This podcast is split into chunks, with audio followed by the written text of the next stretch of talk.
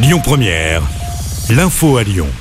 Bonjour Christophe et bonjour à tous. Activités culturelles, logement à bas prix, mixité et transition écologique. C'est la promesse d'un nouveau projet urbain en plein cœur du quartier de Gerland. Les Halles Nexence, initiative de la métropole et de la ville, mais aussi un partenariat avec le promoteur immobilier Bouygues. Un projet censé répondre aux besoins de création de logements, mais aussi au développement de l'activité économique et productive du quartier. Bruno Bernard, président de la métropole. On est sur une ancienne friche industrielle et donc un projet urbain avec un parc important et puis autour euh, beaucoup de logements. On entend à peu près 1000 personnes qui habiteront là euh, dans quelques années. La moitié de logements abordables pour que tous les publics puissent s'installer et puis de l'activité artisanale et productive sur le site. Donc c'est un projet ambitieux, équilibré et qu'on a décidé d'accélérer parce qu'on a besoin de construction aujourd'hui sur la métropole de Lyon. L'objectif est également de faire naître une véritable vie de quartier avec l'installation de commerces de proximité. C'est en tout cas le souhait de Grégory Doucet, maire de Lyon.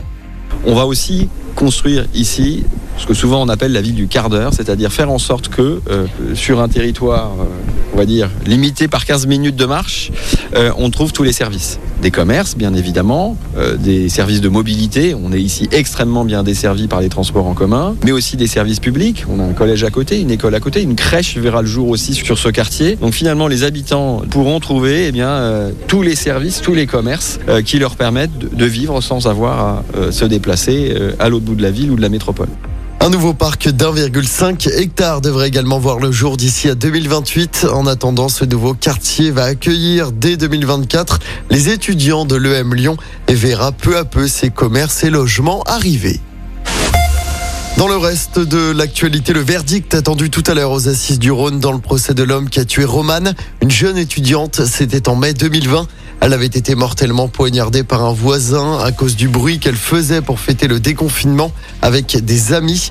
14 ans de réclusion ont été requis contre l'accusé. On en sait plus sur le calendrier des mobilisations contre la réforme des retraites.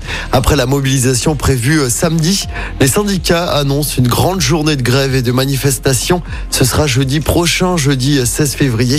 Les syndicats qui continuent donc de mettre la pression sur le gouvernement alors que le texte est débattu depuis le début de la semaine à l'Assemblée nationale. Je rappelle que samedi, la manifestation lyonnaise partira des Brotteaux dans le 6e en début d'après-midi. On passe au sport en football. La surprise en Coupe de France. Marseille élimine le PSG en huitième de finale. Première victoire des Marseillais face à Paris au Vélodrome depuis 12 ans. Marseille a gagné 2-1 hier soir. Avant ça, l'OL s'est également qualifié pour les quarts de finale. Les Lyonnais sont venus à bout de Lille au tir au but. Il y avait eu deux partout à l'issue du temps réglementaire. L'OL connaîtra son futur adversaire dans la soirée. Ce soir, Lens se déplace sur la pelouse de Lorient pour le dernier match des huitièmes de finale de cette Coupe de France. Coup d'envoi 21h.